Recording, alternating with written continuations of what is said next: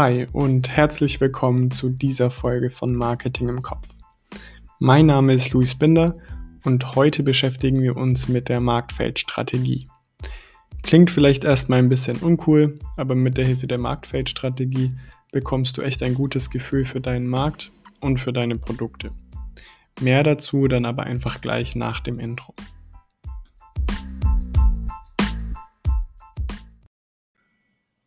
Heute soll es also um die Marktfeldstrategie gehen. Ähm, das Ganze ist auch bekannt unter dem Namen Produkt-Markt-Matrix von Ansoff. Das war ein US-amerikanischer Mathematiker und Wirtschaftswissenschaftler und gilt eben Begründer, als Begründer von, von dieser Matrix. Ähm, grundsätzlich legen wir hier mit dieser Matrix nur fest, mit welchen Produkten ähm, wir uns auf welchen Märkten bewegen. Also es geht um die Produkt-Markt-Kombination.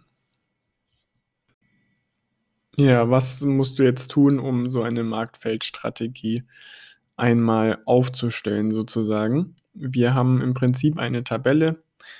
Nach rechts kennzeichnen wir erstmal Märkte und dann gegenwärtig und neue Märkte auf jeweils zwei Feldern. Und nach unten markieren wir die Produkte, nämlich ebenfalls einmal gegenwärtig und neu. Und jetzt musst du dir einmal die Marktdurchdringung, die Marktentwicklung, die Produktentwicklung und die Diversifikation angucken. Wenn wir jetzt in dem ersten Feld, also bei gegenwärtigen Produkten und gegenwärtigen Markt Märkten sind, dann ist dort die Marktdurchdringung zu finden. Ganz rechts in der Tabelle, also bei neue Märkte und gegenwärtige Produkte, das ist die Marktentwicklung. Und wenn wir dann in die zweite Spalte gehen, sozusagen, dann bei gegenwärtigen Märkten und neuen Produkten, das ist die Produktentwicklung. Und sowohl neue Märkte als auch neue Produkte ist die Diversifikation. Der ein oder andere hat die Begriffe vermutlich schon mal gehört, beziehungsweise weiß vielleicht sogar, was das Ganze bedeutet. Ähm, für diejenigen, die nicht wissen, was das Ganze heißt, möchte ich jetzt nochmal auf die vier Punkte eingehen. Wie gesagt, einmal erstmal zu Marktdurchdringung. In dem Punkt schauen wir uns an, wie das Absatzpotenzial aktuell ist. Ähm, das bedeutet, wir suchen uns nur die Produkte, die bereits auf dem Markt sind ähm, und gucken, wie wir das Ganze eben ausschöpfen können sozusagen. Also es geht hier wirklich nicht um neue Produkte oder irgendwelche neuen Varianten, sondern es geht wirklich nur um die Produkte, die wir bereits ja auf dem Markt haben. Die Marktdurchdringung geht meistens auch damit einher, dass wir verstärkte Marketingmaßnahmen durchführen. Das Ganze nennt man auch Intensivierungsstrategie. Und der Vorteil davon, also von einer guten Marktdurchdringung, ist einfach, dass der Marktanteil steigt und damit auch der Einfluss auf die Preisbildung zum Beispiel, beziehungsweise die Absatzmenge steigt natürlich und wir können aber im Normalfall auch die Stückkosten senken. Wie können wir jetzt eine höhere Marktdurchdringung erreichen? Im Prinzip haben wir drei Ansatzpunkte und zum einen ist es eben einfach, dass wir die Produktverwendung erhöhen bei den Kunden, die bereits bei uns kaufen. Also zum Beispiel die Verwendungsmenge beziehungsweise ähm, auch einfach neue Anwendungsbereiche schaffen oder ja Distributionslücken schließen. Also einfach gucken, dass wir an möglichst vielen Punkten erreichbar sind. Der zweite Punkt ist die Neugewinnung von Kunden, die bisher bei Konkurrenten gekauft haben. Ähm, genau, also hier können wir zum Beispiel einen Preisvorteil für Neukunden schaffen oder genau alles, was in diese Neukundenakquise quasi reinläuft. Und der letzte Punkt ist, dass wir auch Nichtverwender ansprechen. Das klingt jetzt vielleicht erstmal ja, ein bisschen kompliziert, aber im Grunde genommen geht es hier darum, dass man zum Beispiel durch Verkostungen oder Warenprobeverteilungen beziehungsweise ja eben allen Maßnahmen, die so in diesem Vorkaufsraum ähm, stattfinden, dass wir hier die Nichtverwender ansprechen und hier möglicherweise zu Verwendern machen und damit eben auch neue Kunden gewinnen. Allerdings ist es eben wichtig zu unterscheiden zwischen Kunden, die bereits gekauft haben, aber halt nicht bei uns, sondern bei der Konkurrenz und den Kunden, die im Prinzip nichts mit dem Produkt am Hut haben und auch grundsätzlich erstmal nichts von dem Produkt wissen wollen, denn die müssen nochmal eben anders überzeugt werden, zum Beispiel eben durch Verkostungen oder dass man irgendwelche Proben verteilt oder sowas. Das ist also jetzt erstmal der erste Punkt, also bei gegenwärtigen Märkten und gegenwärtigen Produkten. Dann geht man normalerweise zu Marktentwicklung, also neue Märkte und gegenwärtige Produkte. Und hier schaut man sich einfach im Prinzip an, was für neue oder andere Märkte können wir erschließen, was passt irgendwie zu den Produkten, die wir aktuell noch haben. Das klingt jetzt im ersten Moment relativ simpel. Ähm, das ist es eigentlich auch. Man muss einfach nur beachten, dass man eben offen ist auch für andere Märkte und das nicht sofort ja, hinfällig macht, weil man sagt, nee, wir haben das ja bisher auch nicht gemacht, aus den und den Gründen und deswegen funktioniert es nicht. Man sollte natürlich auch nicht einfach blind in irgendwelche Märkte starten, obwohl die Prognosen vielleicht schlecht aussehen. Aber wenn man sich gut mit dem ganzen Thema auseinandersetzt, dann sollte das grundsätzlich kein Problem darstellen. Im Normalfall hast du zwei Möglichkeiten, die Marktentwicklung voranzutreiben. Das ist einmal die geografische Expansion, also dass du dir zusätzliche Absatzmärkte generell suchst, im regionalen oder auch nationalen, beziehungsweise auch im internationalen. Heißt im Prinzip einfach nur, wir sind jetzt in dem Fall mal ein deutsches Unternehmen und wir verkaufen bisher nur in Deutschland, vielleicht auch nur zum Beispiel in NRW oder in Bayern. Ähm, und jetzt haben wir die Möglichkeit, eben noch nach Berlin zu gehen zum Beispiel oder nach Sachsen oder wenn wir dann ins nationale bzw. internationale gehen, können wir natürlich auch erstmal Österreich erschließen, was ja relativ, relativ simpel ist, sage ich mal, einfach weil die Sprache dieselbe ist, beziehungsweise wir können dann natürlich auch uns die Schweiz anschauen oder andere europäische Länder, wie es da so aussieht. Dann haben wir als zweites noch die Möglichkeit, Marktsegmente neu, ja, neu zu gewinnen, sozusagen. Also neue Marktsegmente zu gewinnen. Ähm, und das können wir machen, indem wir bestimmte Zielgruppen eine spezielle Version unseres Produktes anbieten. Ähm, beziehungsweise eben minimale Produktanpassungen machen oder das Ganze dann ähm, ja nochmal kommunikativ anders äh, darstellen und andere Maßnahmen in der Hinsicht durchführen, um hier einfach nochmal eine andere Käufergruppe anzusprechen. Und damit kommen wir jetzt auch schon zum dritten Punkt, nämlich zu der Produktentwicklung. Also wir schauen uns die aktuellen Märkte an und schauen uns dort dann an, was für neue Produkte wir einführen können. Ähm, hier ist es einfach wichtig, dass man innovative Angebote für die bestehenden Kunden macht, ähm, die dann entweder die Kunden wirklich nochmal weiter ans Unternehmen binden, beziehungsweise auch mit der Möglichkeit, neue Kunden dazu zu gewinnen. Und das Ganze nennt man auch Innovationsstrategie. Auch bei der Produktentwicklung haben wir jetzt einige verschiedene Möglichkeiten, um das Ganze ja voranzutreiben bzw. herauszufinden, was vielleicht eine Alternative wäre. Das eine ist, dass wir wirklich eine Innovation schaffen, also eine Marktneuheit, aber in dem jeweiligen alten Produktbereich. Das heißt, wir bringen Produkte raus, die eine völlig neue Nutzenstiftung haben, die sich aber in diesem alten Produktbereich befinden.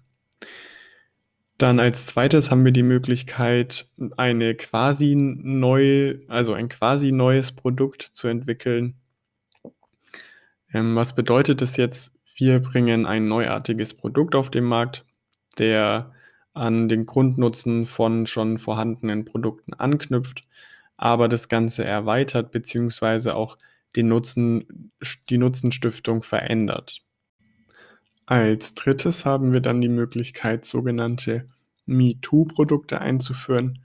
Das sind im Prinzip einfach Nachahmerprodukte, wo sich die Nutzenstiftung eigentlich gar nicht bis minimal von dem Originalprodukt unterscheiden.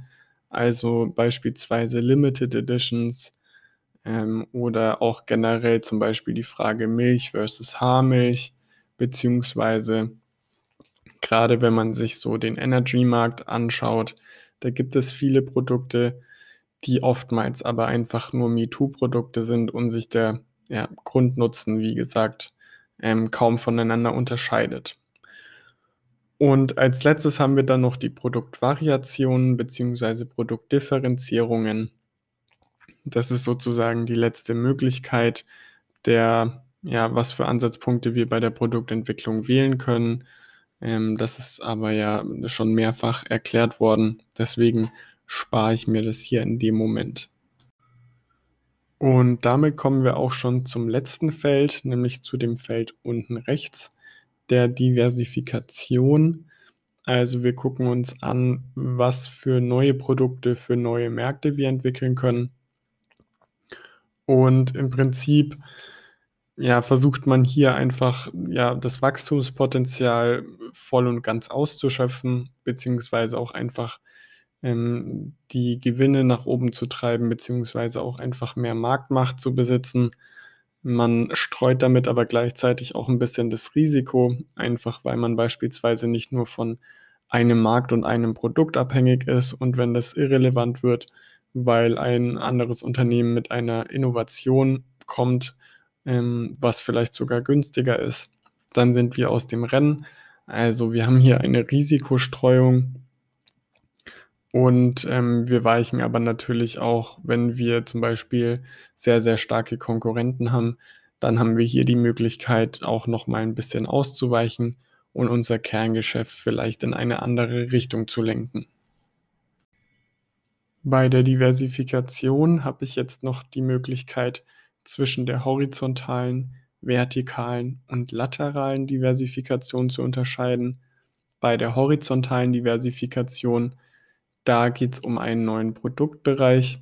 Also wir erweitern quasi das Produktprogramm, das wir bereits besitzen, um Pro, äh, Produkte, die in einem sachlichen Zusammenhang mit diesem Bereich stehen.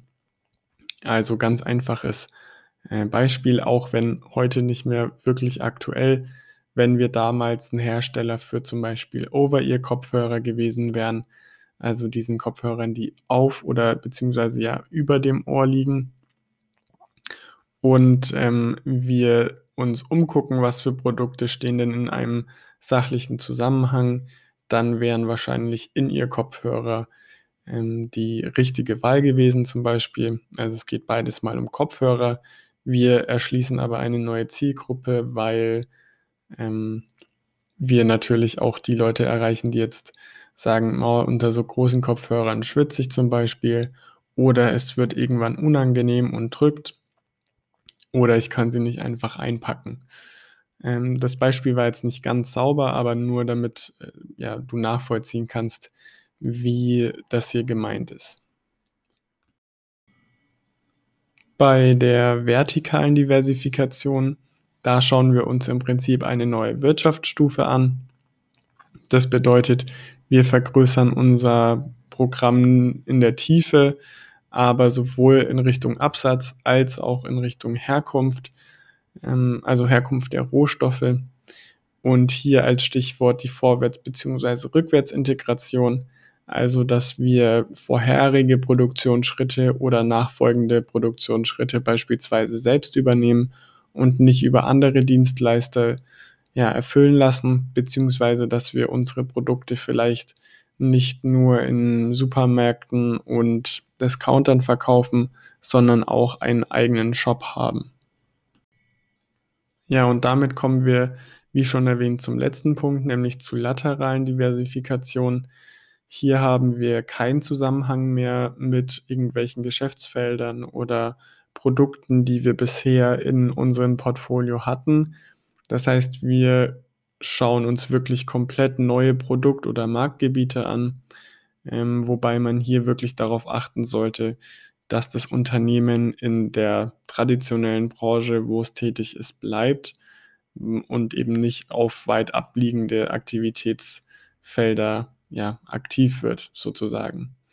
Generell kann man hier sagen, dass es zwar die chancenreichste Diversifikation ist oder die Möglichkeit, die wir bei der Diversifikation haben, allerdings muss man auch dazu sagen, dass es halt die risikoreichste ist. Also hier können wir zwar viel gewinnen, wenn das Ganze schief läuft und wir zum Beispiel aber zu weit von unserer traditionellen Branche uns entfernen, dann kann es natürlich auch richtig nach hinten losgehen.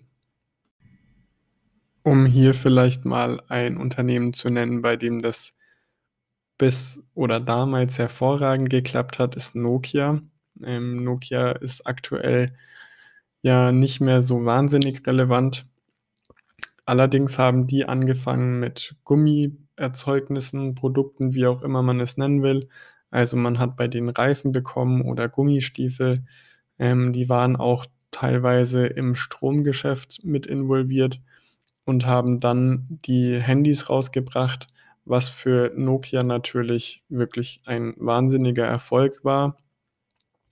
Ähm, da haben sie dann leider den Anschluss verpasst irgendwann, aber die Einführung mit den Handys war ja zunächst mal wirklich ein komplett anderes Produkt und auch ein komplett anderer Markt und haben aber hier wirklich ja die Chancen quasi genutzt und sind hier gut eingestiegen. Um das Thema Diversifikation und damit auch das Thema dieser Matrix zu beenden, möchte ich noch ganz kurz auf die Realisierungsformen eingehen, die wir hier zur Verfügung haben. Ähm, das eine ist die unternehmensinterne Realisierung, also wir schaffen es durch Eigenaufbau von zum Beispiel Forschung und Entwicklung, ein neues Produkt zu finden, wir haben aber auch die Möglichkeit einer Lizenzübernahme. Also wir kaufen uns das Know-how von anderen Unternehmen, die vielleicht genau an diesen Produkten geforscht haben. Beziehungsweise wir können auch ganz simpel einfach Handelsware aufnehmen, also Produkte kaufen, die eben unsere Kriterien erfüllen. Und dann haben wir noch die Unterne unternehmensexterne Realisierungsform. Also hier gibt es oft die Möglichkeit von Joint Ventures, also Partnerkäufen, ähm, beziehungsweise dann auch die Unternehmensbeteiligung oder Unternehmenszusammenschlüsse. Ja, er, ergibt sich eigentlich selbst. Also wir, wir kaufen uns ein Unternehmen ein. Ähm, um vielleicht ein Beispiel für Joint Ventures zu geben, für die Leute, die nicht genau wissen, was das ist. Ähm, Nesti zum Beispiel, das ist eine Kooperation zwischen Coca-Cola und Nestle. Ähm, genau, und die haben sich eben als Partner zusammengetan und haben dann Nesti auf den Markt gebracht. Als kleiner Hinweis vielleicht noch, wenn du so eine Matrix durchführst, dann ähm, fehlen hier natürlich die Konkurrenten in der ganzen ja, in der ganzen Matrix. Also die kriegen relativ wenig Beachtung. Deswegen solltest du, wenn du so eine Marktfeldstrategie machst, das ist erstmal sinnvoll für dein Unternehmen, um einen Überblick zu bekommen. Und das ist auch eine relativ simple Darstellung. Dementsprechend ähm, ist es ja einfach machbar. Ähm, aber wie gesagt, achte auf deine Konkurrenten, nicht, dass die möglicherweise in äh, ähnliche Bereiche gehen oder in ähnlichen Richtungen forschen. Da musst du dann gucken, ob vielleicht tatsächlich ein Joint Venture zum Beispiel in Frage kommt.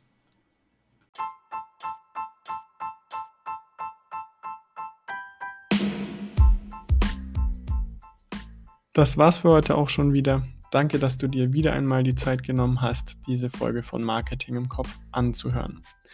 Heute haben wir über die Marktfeldstrategie gesprochen wir haben uns angeschaut, wie gegenwärtige Märkte und neue Märkte bzw. gegenwärtige Produkte und neue Produkte analysiert werden können. Nächste Woche kommen wir dann mal wieder zu dem Herrn Porter, Der hat uns ja schon ein paar Mal mit seiner Anwesenheit beehrt und nächste Woche hören wir uns mal an, was er uns wieder zu sagen hat.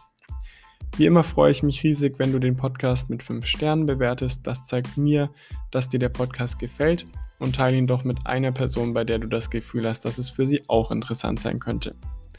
Wenn du keine Folge mehr verpassen willst, dann vergiss nicht den Podcast zu abonnieren und schreib mir gerne, was dir an der Folge am besten gefallen hat oder was dich vielleicht zum Nachdenken gebracht hat.